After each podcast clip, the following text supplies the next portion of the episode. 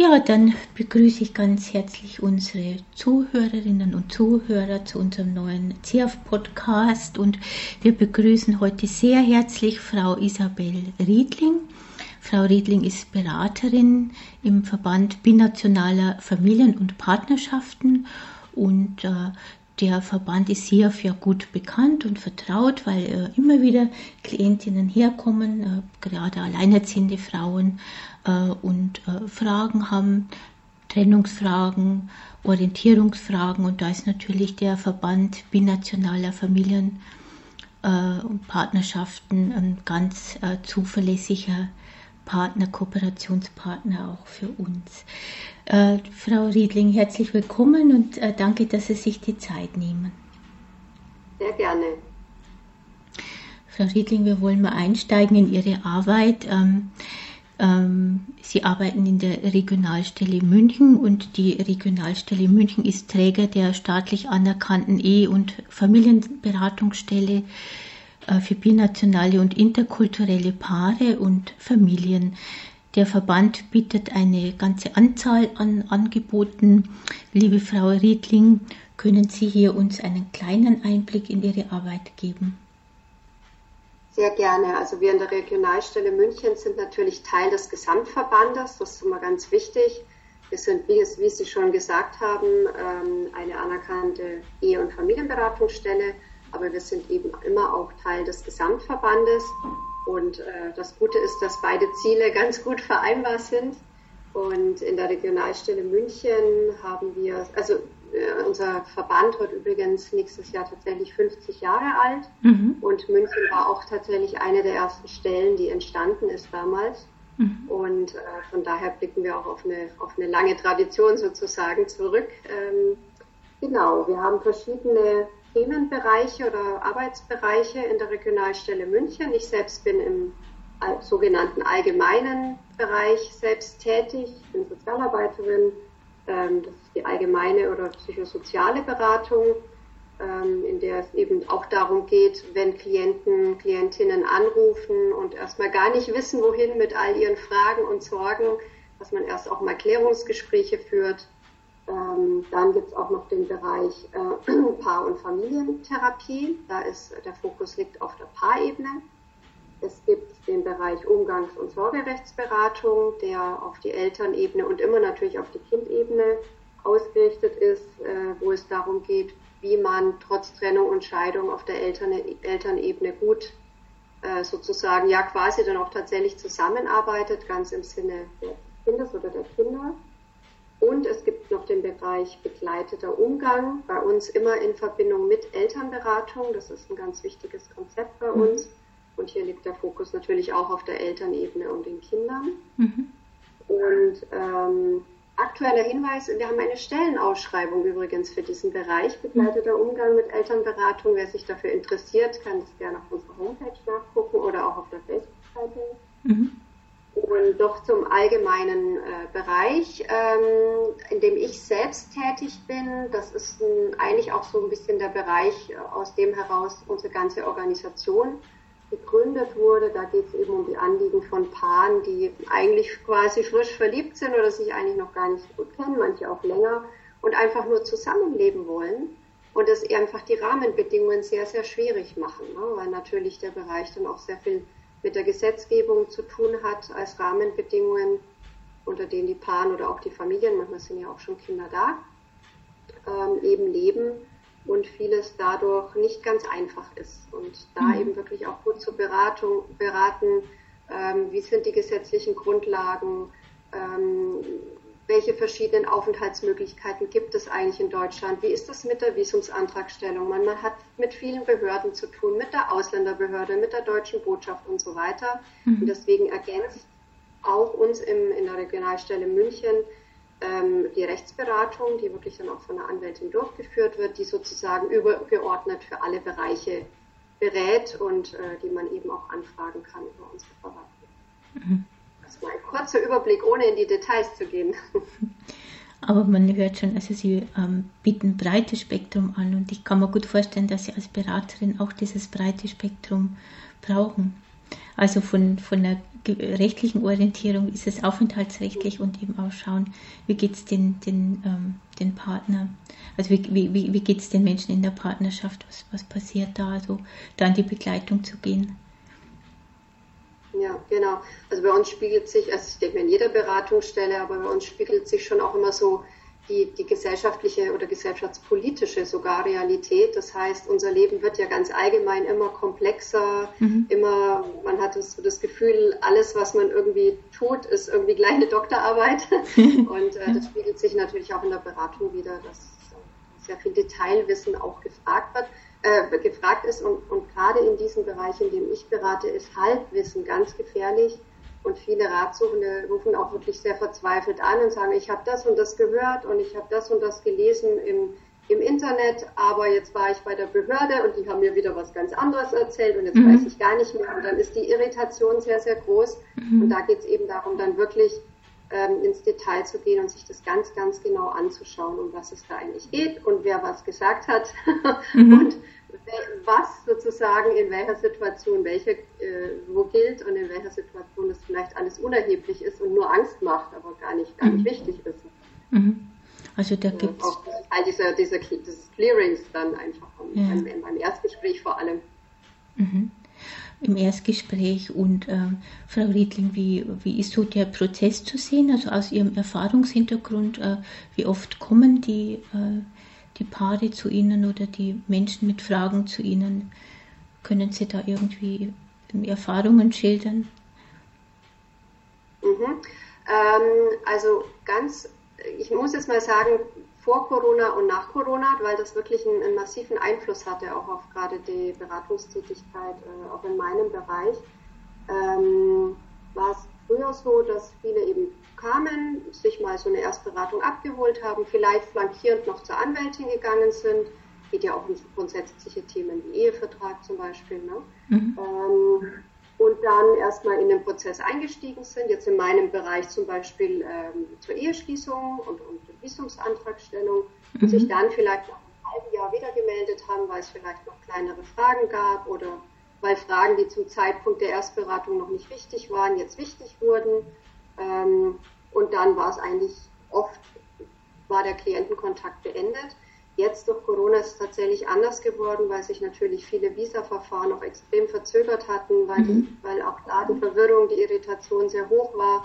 Äh, Grenzen auf, Grenzen zu, Reisebeschränkungen, äh, Impfstoffe werden akzeptiert in der EU oder nicht. Mhm. Von daher hat sich das jetzt tatsächlich in meinem Bereich sehr verändert, ähm, dass ich viele jetzt dann auch wirklich begleite und öfters auch mal berate und immer mal wieder die Rationen auch anrufen und sagen, jetzt habe ich doch noch eine Frage und darf ich noch mal anrufen? Mhm. Darf ich noch mal fragen? Ja, selbstverständlich dürfen Sie fragen. Mhm. Und ich mich natürlich auch immer wieder auf dem neuesten Stand halten muss, weil ich muss natürlich auch hinterherkommen als Beraterin. Das ist äh, schon herausfordernd auch in mhm. diesen Zeiten. Bei den anderen Arbeitsbereichen ist es natürlich so, das sind ja die therapeutischen Bereiche, da wird sowieso prozesshaft gearbeitet, das ist ganz klar in der Paartherapie und in der Sorgerechts- oder gerade auch beim begleiteten Umgang, dass das länger, länger dauernde Prozesse sind. Teilweise werden ja auch Dolmetscher zum Beispiel mit eingeschaltet. Mhm. mhm. Das, sind, das, das braucht Zeit. Das ne? Also das ja. ja auch mhm. Interkulturalität braucht Zeit, seelische Probleme brauchen Zeit. Also mhm. ganz klar, das ist längere Prozesse sind. Ja. Braucht alles seine Zeit. Und wie Sie sagen, manchmal ist es auch wichtig, also dass äh, Dolmetscher vor Ort sind. Also sind da bei Ihnen äh, selbst äh, Dolmetscher äh, vor Ort oder werden die dann ähm, eingeladen im Bedarfsfall? Wie, wie machen Sie das mit der Vielsprachigkeit und ja, wie, wie, wie können Sie das stemmen? Genau, ja, das wird von speziellen Stellen, also gerade auch von den Sozialbürgerhäusern hinzugezogen. Teilweise in den Bereichen äh, kommen die Menschen ja auch über Gerichtszuweisungen zu uns, übers Familiengericht. Mhm. Und ähm, da wird es dann sozusagen auch äh, finanziert, ähm, teilweise, teilweise auch nicht. Und dann müsste sich eigentlich die das auch selbst privat leisten können, was natürlich immer eine Schwierigkeit ist. Ähm, das ist so wie in vielen Bereichen, da wäre mehr Geld nötig, mhm. mehr Ressourcen nötig, aber ja, so ist es. Mhm. Aber sie versuchen das irgendwie möglich zu machen, wie es geht. Genau, Ja. Wir versuchen alles möglich zu machen, was geht und sind da auch ganz gut vernetzt. Und ich mhm. muss auch immer wieder sagen, die Stadt München hat ein wirklich ganz, ganz tolles Hilfesystem. Mhm. Und die Stadt München spricht nicht nur von interkultureller Öffnung, sondern die tun auch wirklich was dafür. Also ich denke, alle mhm. Organisationen, die sich in diesem Bereich bewegen, Interkulturalität, Migration, Flucht und so weiter, haben da auch äh, wirklich äh, eine Rückendeckung. Ja? Also mhm. das ist schon wirklich äh, mhm. toll, finde ich auch, was die Stadt München da auch äh, mhm. und auch das Land Bayern, wir werden auch teilweise vom Land Bayern finanziert, ah, ja. Mhm. wirklich auch zur Verfügung stellt. Das ist auch keine Selbstverständlichkeit. Mhm. Sollte eine sein, klar. äh, aber äh, auch schön, wenn es dann einfach so passiert und wir auch sehr geschätzt werden. Also geht es ja wahrscheinlich auch so, ne? Ja, ist auch so und es ist natürlich ganz wichtig, die, die Arbeit wertzuschätzen, weil sie einfach so wichtig ist. Ja. Auf jeden Fall. Ähm, so als Beraterin, Frau Riedling, haben Sie da irgendwie so eine Situation im Kopf oder eine Beratungssituation, wo Sie sagen, das wäre, würde so Ihre Arbeit veranschaulichen oder das wäre so, so plastisch dann für unsere Zuhörerinnen erkennbar, was so der, der Kern Ihrer Tätigkeit ist oder was so manchmal auf Sie so zukommt? Ähm, vielleicht mache ich ein ganz aktuelles Beispiel, was auch so ein bisschen so ein Erfolgserlebnis äh, ist. Also unsere Organisation als Ganzes, jetzt mal abgesehen davon, dass wir ja in der Regionalstelle München natürlich eine Beratungsstelle sind, mhm. äh, wir setzen uns ja auch auf einer politischen Ebene ein, ähm, dass die Rahmenbedingungen eben gerade die, die bikulturelle oder globale Familien, migrantische Familien sehr beeinflussen eine Verbesserung erfahren. Mhm. Und in meinem Bereich oder in dem Bereich, den auch meine Kolleginnen bundesweit natürlich unterwegs sind, ähm, es gibt bestimmte Erteilungsvoraussetzungen, wann Visas eben genehmigt werden. Und eine dieser Erteilungsvoraussetzungen war der oder ist immer noch der Nachweis einfacher Sprachkenntnisse mhm. ähm, durch das äh, Deutschkurszertifikat A1. Ja. Ähm, wir haben dafür gekämpft seit vielen Jahren, dass es als Erteilungsvoraussetzung tatsächlich abgeschafft wird, weil wir es als absolut unverhältnismäßig ansehen. Wir brauchen nicht darüber reden, dass jeder, der in unser Land kommt, natürlich die Sprache lernen sollte. Das ist das Vor, äh, das ist ganz wichtig und es muss auch gefördert werden und das ist auch gut, dass es diese Integrationskurse und Sprachkurse gibt und das mhm. auch äh, staatlich gefördert wird. Aber es eben als Erteilungsvoraussetzung voranzustellen und auch per Gesetz zu verankern und dadurch eben sehr viele Visas und Familienzusammenführungen quasi zu verhindern.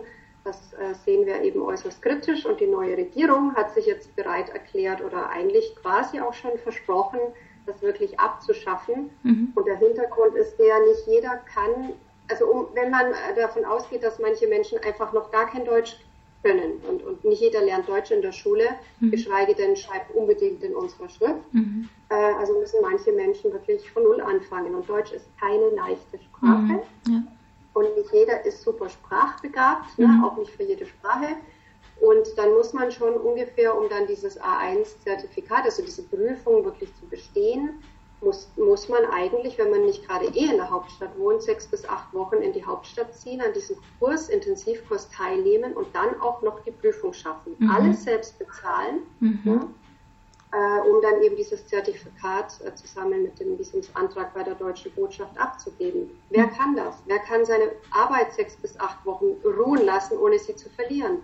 Wer mhm. kann einfach äh, in die Hauptstadt ziehen? Und da ein Hotel bezahlen, wenn man nicht gerade Verwandte hat. Mhm. In manchen Ländern ist es gerade auch für Frauen sehr, sehr schwierig. Äh, nehmen wir Afghanistan, jetzt ist sowieso alles eskaliert, aber mhm. das war auch vorher schon schwierig.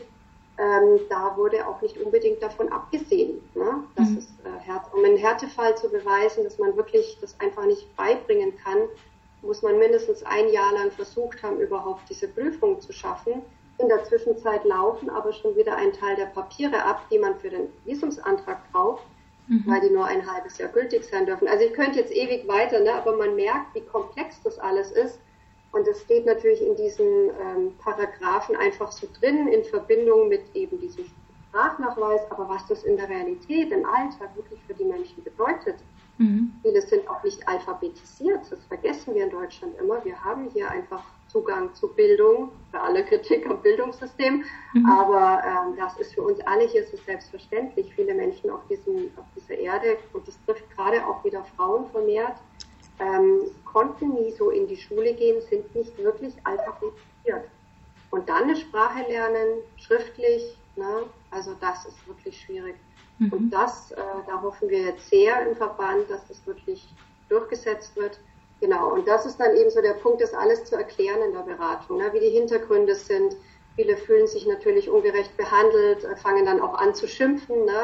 Jetzt äh, allen, allen anderen wird alles gewährt und, und mhm. hier, äh, ich möchte einfach nur als Deutsche, zum Beispiel in Bahn ist es ein Deutsch, äh, deutsches Paar- und Drittstaat und, und uns wird hier, werden hier so Steine in den Weg gelegt, da ist dann auch ganz plötzlich sehr viel Wut und so da und die muss auch erstmal, also das, das sehe ich schon so als Aufgabe auch für mich als Beraterin, das dann auch wieder so zu sortieren, wo gehört die hin und wo macht Wut auch Sinn. Mhm. Ähm, muss man immer gleich mit dem Anwalt kommen oder kann man das vielleicht auch anders lösen? Mhm. Und ich muss sagen, wir haben auch, äh, weiß uns vielleicht auch schon so lange und ähm, meine Kolleginnen, die vor mir äh, das auch gemacht haben, das sehr gut mir den Weg auch bereitet haben, haben wir ein sehr gutes Verhältnis eigentlich auch zum Landesamt und zur Ausländerbehörde München. Man kennt uns, es gibt Zuständige in der Stabsstelle, die man dann auch bei Notfällen wirklich ähm, ansprechen kann mhm. und die Fälle vortragen kann. Ähm, es gibt auch eigentlich, wenn jetzt nicht Corona ist, gibt es immer ein Gremium, auch speziell für Frauengremien, äh, mhm. äh, Frauenorganisationen. Ähm, da zählen wir dann auch dazu. Wir sind ja für alle zuständig, aber natürlich auch für Frauen. Und das ist eigentlich eine ganz gute Ebene, wo man dann auch gucken kann, was kann ich äh, für jetzt den speziellen Ratsuchenden, Ratsuchende, die jetzt gerade vor mir ist, tun. Und wo muss natürlich auf der politischen Ebene was passieren? Das ist, äh, verlieren wir nie aus dem Auge, weil das ist sonst ein bisschen so wie in diesen Comics, ne? man, man klebt das Plästerchen und für den Moment ist gut, aber die eigentliche Ursache, der Dornenbusch, ist nicht weg. Ne? Mhm. Und man holt sich immer wieder Kratzer und immer wieder und das ist auf Dauer natürlich auch unbefriedigend, wenn man dann, ich bin jetzt 20 Jahre an der Stelle, mhm. eigentlich seit 20 Jahren dasselbe erzählt ja. und es verändert sich nichts. Ne? Insofern ja. ist es immer auf verschiedenen Ebenen ähm, so die direkte Hilfe und dann eben die auf einer anderen Ebene. Mhm. Und das geht ganz gut Hand in Hand äh, bei uns, weil wir eben diesen Gesamtverband haben, der da, der da wirklich eintritt und äh, wir in München auch noch die Stadt München haben sozusagen im Rücken, die uns da auch äh, zumindest keine Steine in den Weg legt. Mhm. Ah ja, also es ist ja spannend. Sie beschreiben da Ihre umfassende Aufgabe und auch Ihr politisches Engagement. Mir war das auch nicht so klar, was das äh, für, äh, wie soll ich sagen, für ähm, Schwierigkeiten verursachen kann. Also diese, der, der Sprachkurs oder die Grundkenntnisse, die gefordert sind, das ist erstmal plausibel, aber mal zu hören, ähm, mit was das verbunden ist und dass, man, dass das die Menschen erstmal stemmen müssen, das ist dann schon schwieriger. Und insofern sensibilisieren sie auch und informieren sie auch und versuchen was zu verändern und auch die Politik ähm, quasi also mal ähm, die Dinge und Probleme zu thematisieren. Mhm. Es ist ja eine sehr umfassende Aufgabe, es ist ja auch was äh, sehr bewegt, also natürlich die Beratung und Veranstaltungen anzubieten, aber eben auch politisch tätig zu sein für die Frauen, die zu uns kommen oder die Menschen, die zu uns kommen. Also es war ein sehr spannender Einblick schon mal, Frau Riedling, in Ihre Arbeit. So als äh, abschließende Frage, ich habe es jetzt auch schon ein bisschen auf äh, Ihrer Homepage gelesen, aber für unsere Zuhörerinnen, wie, wie schaffen Sie das jetzt in der aktuellen Situation? Wobei aktuell, das ist schon fast jetzt zwei Jahre, also Corona. Wie, wie, wie machen Sie das mit Beratungen und Kont Kontakte pflegen? Wie haben, haben Sie da Ihr Angebot umgestellt oder wie, wie, wie können Sie das meistern? Genau, also speziell auf meinen Arbeitsplatz. Ich bin quasi fast ganz im Homeoffice. Ja. Ähm, das liegt daran, dass ich mit meiner Arbeitskollegin zusammen in einem eigentlich, also in einem wirklich wunderschönen äh, Zimmer sitze mit Stuckdecke und Erker und überhaupt. Mhm. Und es ist aber auch das der größte Raum. Mhm. Und die anderen Kollegen sitzen eben in ihren Räumen und die sind aber, wenn man äh, gerade jetzt die Hygieneregeln eben einhalt, äh, einhalten soll und muss, ist ja auch sinnvoll, äh, sind die zu klein. Deswegen bin ich ausgewichen, sodass der große Raum eben für die Kollegen und Kolleginnen zur Verfügung steht, die tatsächlich in Präsenz beraten. Gerade im Therapiebereich äh, ist es manchmal einfach nicht möglich, äh, das online zu machen. Mhm. Machen die Kollegen und Kolleginnen auch. Die machen auf allen Kanälen, was jetzt technisch auch möglich ist. Mhm. Das ist ja auch toll, ähm, dass man diese technischen Möglichkeiten jetzt hat. Mhm. Ähm, aber da, wo Präsenz einfach sein muss und wichtig ist, ähm, dass da einfach auch ein Raum zur Verfügung steht, der dann auch geeignet ist unter diesen Bedingungen. Und ähm, ich bin eben ins Homeoffice gegangen und äh, berate hauptsächlich per Telefon. Es, es ginge auch ähm, natürlich per Video, alles Mögliche. Ähm, da muss ich sagen, ist so ein bisschen äh, immer auch die Schwierigkeit mit dem dann doch nicht ganz so gut ausgebauten Netz in Bayern. Also mhm. viele müssen schon am Telefon und Handy immer sich irgendwie halb aus dem Dachgeschossfenster hängen, genau. so ungefähr. Ja, das ja kenne ich. Mhm. Im Bademantel dann in den Genau, in der Dachrinne. Ja, genau. Manchmal ist einfach auch lustig, ne? Aber das zeigt natürlich, dass da manche Verbindungsaufbauten jetzt auch gerade für Teams oder Zoom dann schwierig wird und puffert und dann ist äh, ja. manchmal mit äh, meinem alten Festnetztelefon, das ich Gott sei Dank noch habe, ist die Verbindung manchmal dann besser, gerade zum Handy, zu den Mobiltelefonen dass man da auch diese Störgeräusche einfach nicht hat. Mhm. Man spricht ja dann doch über sehr emotional sehr bewegende Dinge, also gerade für die Ratsuchenden. Und wenn dann ständig das, äh, das Netz abbricht und so, das ist dann auch schwierig in der Kommunikation. Also von daher haben wir uns ähm, im Verband oder in der Regionalstelle München, denke ich, ganz gut äh, aufgestellt, was das angeht und können äh, ja ganz gut auch trotzdem die Qualität halten. Das ist uns natürlich ganz wichtig, dass Dinge wie Datenschutz, Schweigepflicht und, und das gewisse Setting, das einfach sein muss in diesem Bereich, mhm. auch wirklich eingehalten und gewahrt wird tatsächlich zum Schutz unserer Ratsuchenden und äh, trotzdem natürlich einigermaßen gute Arbeitsbedingungen herrschen. Ich denke mir, es ging allen so. Wir mussten uns alle umstellen. Es hat irgendwo auch mal geknirscht und gekracht, mhm. aber es läuft, finde ich, ganz gut und äh, so gerade für meinen Bereich kann ich sagen, ähm, ja, es ist vieles so passiert, wo man denkt, könnten wir eigentlich beibehalten. Ne? So mhm. gerade mit den technischen Möglichkeiten. Mhm. Äh, hätte man vielleicht vorher ja auch schon nutzen können, mhm. hat man nicht so gemacht, weil man es nicht so auf dem Schirm hatte. Ähm, ist auch, auch ganz gut, so mhm. neue Möglichkeiten zu haben. Manche Erfahrungen waren dann doch irgendwie, also ich glaube, das kann man, könnte man dann beibehalten in einer Situation, die hoffentlich bald besser wird. Aber man ja. sieht eben auf welche Medien man ausweichen kann und dass man sich dann doch in der Gruppe auch gut treffen und austauschen kann ne? und vielleicht dann ja. doch zu Hause bleiben kann und manchmal den ganzen langen Anfahrtsweg nicht hätte oder so. Also ich glaube, da war auch eine Zeit, wo man auch viel entdeckt hat und viel entdecken konnte. Auf jeden Fall. Ja, Frau Riedling, also da haben Sie uns einen tollen Einblick gegeben in Ihre Arbeit und da bedanke ich mich ganz herzlich für das Interview und für die Zeit, die Sie sich genommen haben. Und ja, Dankeschön. Sehr, sehr gerne. Wir freuen uns immer sehr über Interesse an unseren Themen. Und wer noch mehr Interesse hat, wie gesagt, wir haben eine Facebook-Seite und eine Homepage, auch eine Gesamt-Homepage natürlich, mhm. kann sich einfach informieren über zum Beispiel die Stellenanzeige oder eben über unsere sonstigen Angebote. Ich habe äh, nur 10% erzählt, glaube ich, aber genau, kann man alles nachlesen.